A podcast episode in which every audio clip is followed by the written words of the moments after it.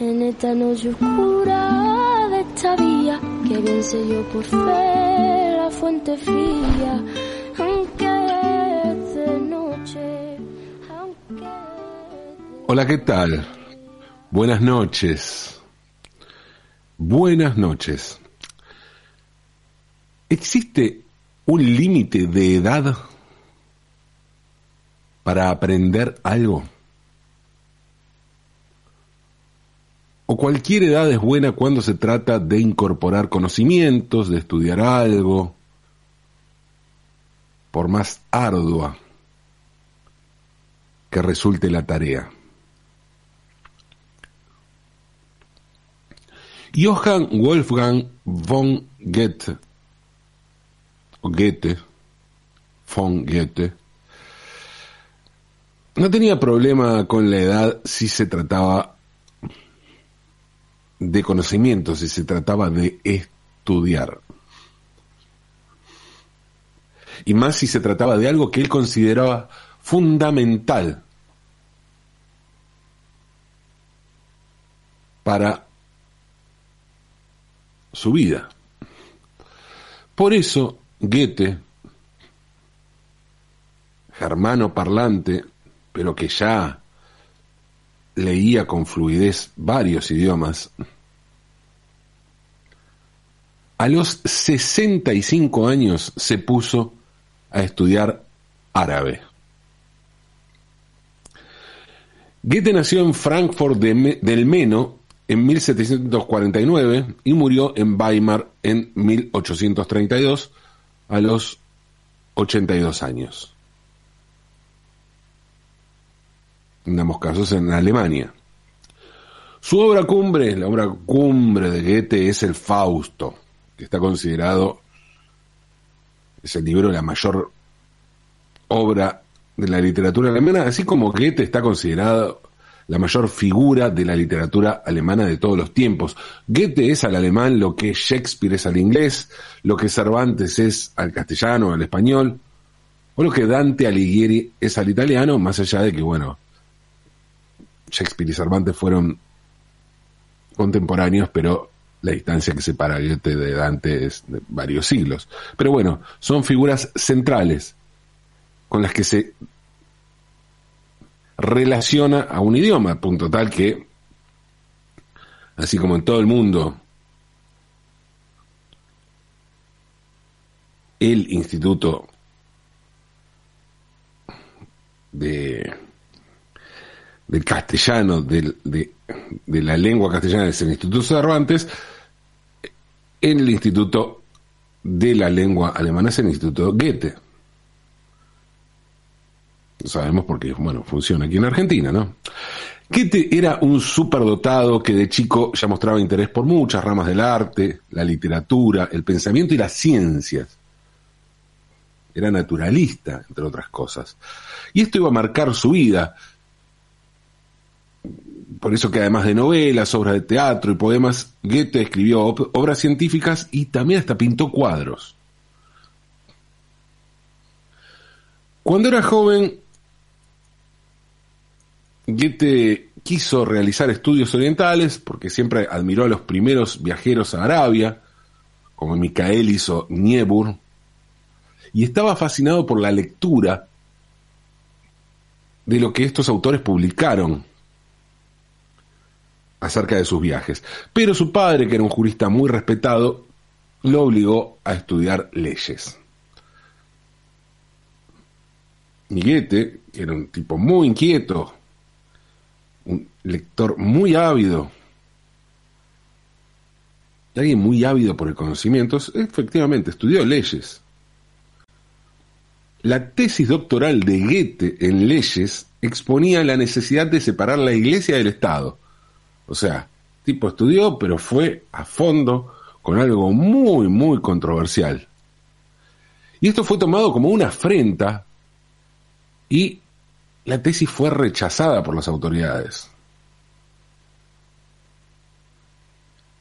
Y en ese rechazo, no el de las autoridades, sino el de Goethe a la iglesia, cristiana, porque había un rechazo, un rechazo al escrito de Goethe, pero también Goethe expresaba con su tesis doctoral un cuestionamiento muy fuerte, con ese rechazo a la iglesia cristiana, tanto católica como protestante, en ese rechazo pueden encontrarse algunas claves del acercamiento de Goethe al Islam.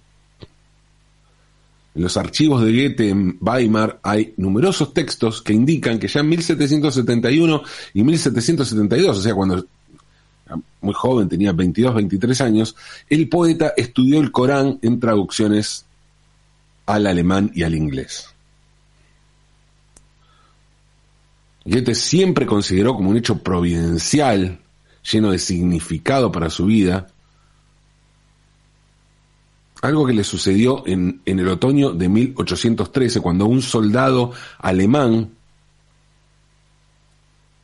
de las tropas napoleónicas, que, que regresaba de España, le trajo un viejo manuscrito en árabe de la época de Al-Ándalus, o sea, de la época en que los árabes ocuparon la península ibérica, ocupación que terminó en 1492, cuando los reyes católicos vencieron al sultán, al último sultán árabe, Boabdil, en Granada, y ocuparon, terminaron de ocupar la península ibérica. Ese manuscrito que le trajo ese soldado en 1813 a Goethe, contenía la última sura, o sea, el capítulo del Corán, la 114, titulada An-Nas, los hombres. Y Goethe intentó más tarde copiarla con la ayuda de algunos profesores que lo habían ayudado a traducir el texto del manuscrito. En 1814, Goethe visitó a un grupo de musulmanes rusos de etnia bashkir del ejército del zar Alejandro I, que estaban utilizando el Instituto Protestante de Weimar como una mezquita improvisada para realizar allí sus oraciones. En su carta a Trebra, en enero de 1814, Goethe escribió lo siguiente. Hablando de profecías, tengo que decirte que hay cosas que están ocurriendo en estos días que ni a un profeta le hubieran permitido decir. ¿Quién habría podido afirmar hace unos años que habría habido un servicio religioso musulmán y que algunas suras del Corán iban a ser recitadas en el auditorio de nuestro instituto protestante?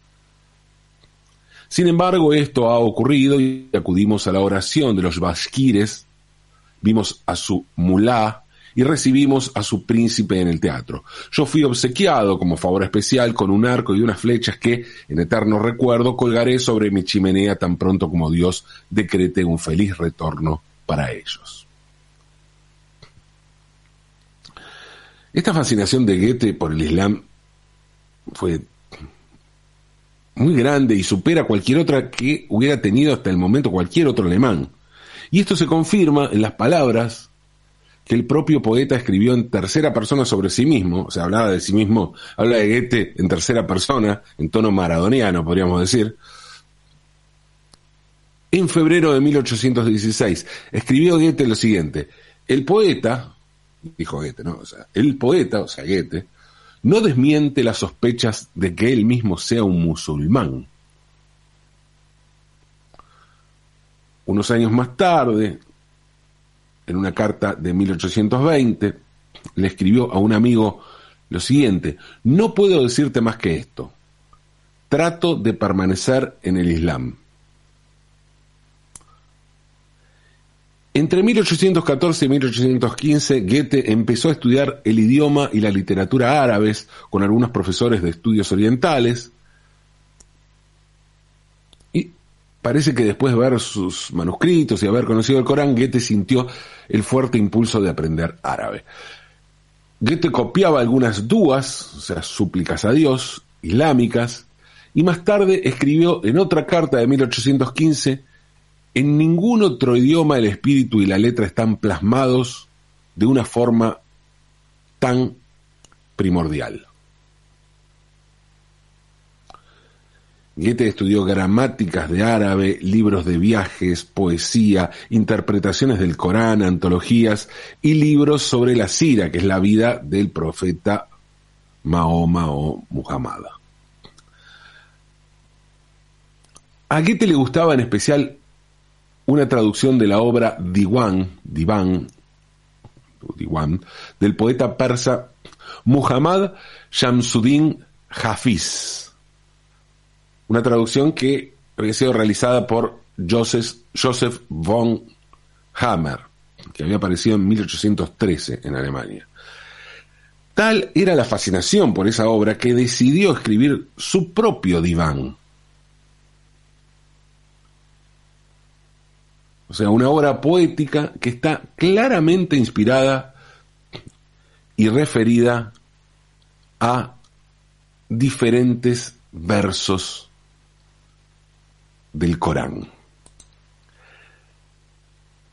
El diván poético de Goethe se titula El diván de Oriente y Occidente y es la última de las antologías importantes escritas por el poeta.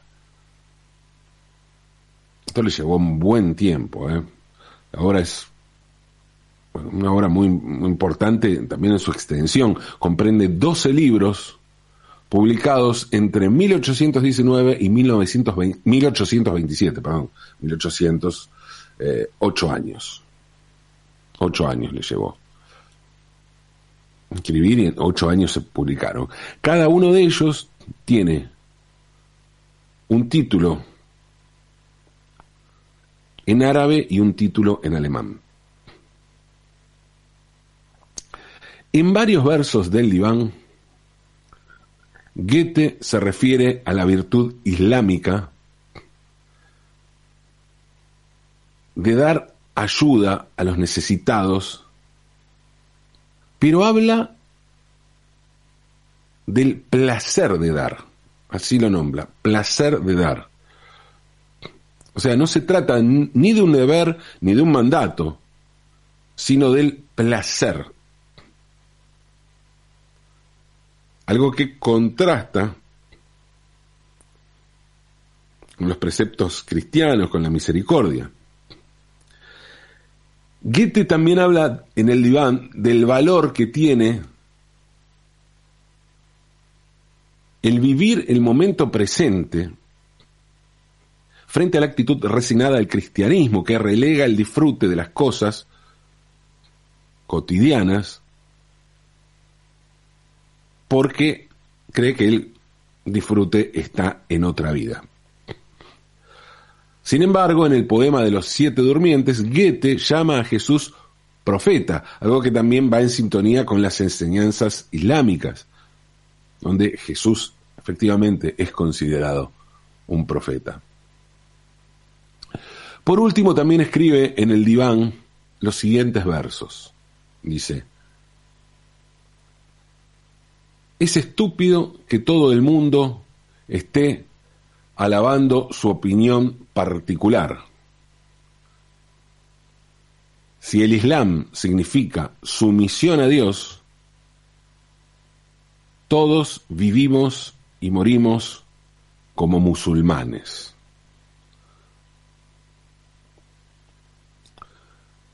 Esto escribió Goethe en el diván de Oriente y Occidente. Varios poemas de estos libros, esta serie de libros de Goethe, fueron musicalizados por compositores como Franz Schubert, Robert Schumann, Felix Mendelssohn, Hugo Wolf, Richard Strauss, Waldemar von Baubern, Arnold Schoenberg y Otmar Schoeck. Por otra parte, el poeta indio en lengua persa, Muhammad Iqbal, escribió en 1923 la antología de poemas Payam e Mashrik, que significa embajada oriental. en la que responde al saludo dirigido por Goethe a Oriente. Es como una devolución de gentilezas a Goethe por haberse ocupado de la cultura árabe.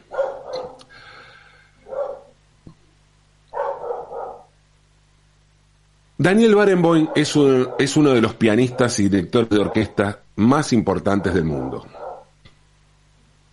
Nació en 1942 en Buenos Aires y a los 10 años sus padres se mudaron al recién creado Estado de Israel.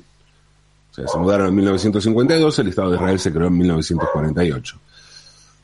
Sí, Nina, sí, se, se mudaron a Israel. Barenboim se mudó a Israel cuando era un niño de 10 años. Barenboim dirigió las orquestas más prestigiosas de todo el mundo, Berlín, Londres, París, tocó en los teatros más importantes. Resumir la trayectoria de Daniel Barenboim nos podría llevar un par de horas tranquilos. Es un tipo de muchísimo prestigio en el mundo de la música academia, académica Por otra parte, Edward Said es el intelectual palestino más importante y más reconocido del mundo. O, bueno, de Occidente, seguro. Nacido en Jerusalén en 1935, entonces bajo gobierno británico, Said se, se, formó en Nueva York en literatura y en filosofía y fue profesor de la Universidad de Columbia y un activo militante de la causa palestina. Entre 1977 y 1991, Said fue miembro del Consejo Nacional Palestino, que es la Asamblea Legislativa de la Organización para la Liberación de Palestina. Como teórico, la obra cumbre de Said es Orientalismo, un libro de 1978 que aborda, la teoría del orientalismo, aborda la falsa concepción de Oriente generada desde la perspectiva occidental. Y esa falsa concepción, según Said, se gestó en primer plano desde los europeos Asia y entre los, desde los europeos y Medio Oriente y en segundo plano desde los norteamericanos y el mundo árabe. Barenboim y Said eran muy amigos y constantemente hablaban del conflicto que se vivía en su tierra y de la necesidad del diálogo para alcanzar la paz. En sus charlas sintieron que, dada su condición de referentes culturales y artísticos y al mismo tiempo representantes de estos pueblos en guerra, debían hacer algo. Y fue así que acudieron a Goethe. ¿Por qué a Goethe? Bueno, porque acudieron a Goethe y a su diván. A ese interés, a ese estudio de Goethe y esa necesidad de comprender una cultura, un pueblo, una lengua que lo llevó a Goethe a interesarse por el Islam y por el árabe. Por eso, Barenboim y Said fundaron la Orquesta del Diván de Oriente y Occidente, justamente tomando el título y la idea de Goethe. Para formar la orquesta, Barenboim y Said convocaron a músicos israelíes, palestinos y árabes, y la idea era crear una orquesta que sonara muy bien, no podía ser de otro modo, la dirigía Daniel Barenboim, pero que además sirviera como un foro para el diálogo y la reflexión sobre el conflicto israelí-palestino. El propósito fue el de combinar el estudio y el desarrollo musical con la creación de un ámbito para compartir el conocimiento y la comprensión entre culturas distintas enfrentadas políticamente, pero hermanas en términos históricos y hasta de convivencia cotidiana.